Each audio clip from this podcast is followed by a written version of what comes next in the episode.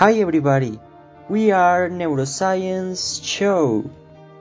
This is Andres. And this is Diego. Welcome to the best informative radio show. But Andres, why this music? What's going on? It is a wonderful day because today we have a special guest and we're gonna be talking about one of the most uncommon topics. For real? What is this topic? And who is that? Oh my god, I'm so excited. Well, our today's topic is sleeping and we're sitting here with Majeli Newton. Oh, Mrs. Newton, it's a pleasure to have you here on our program.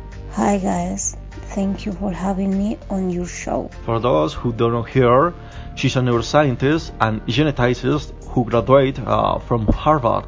That's right, she is a well known person in her field of study.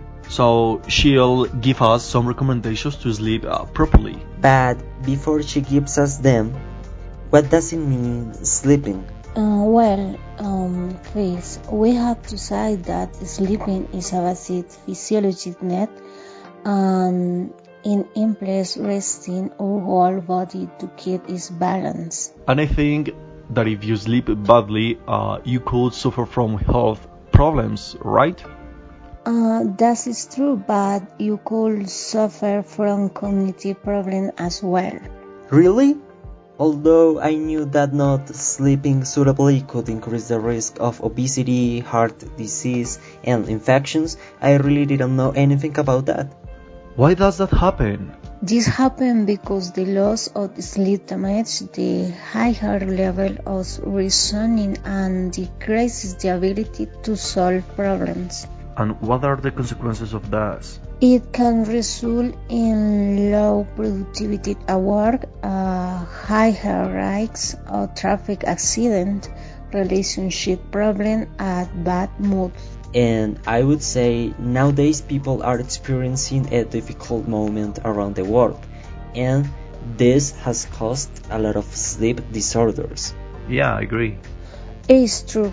Uh, in fact, the change derived from COVID quarantine and virtuality had changed significantly sleeping habits.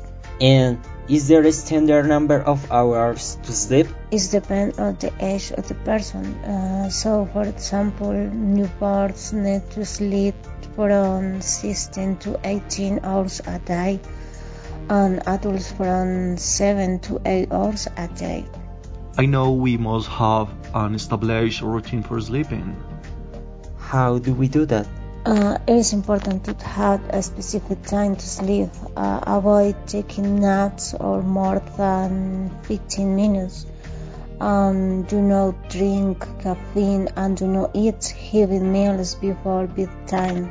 In my case, I've heard you should not expose your eyes to strong light at least um, one hour before going to bed. For that reason, I believe shaking the cell phone in bed with the light on is not a good habit.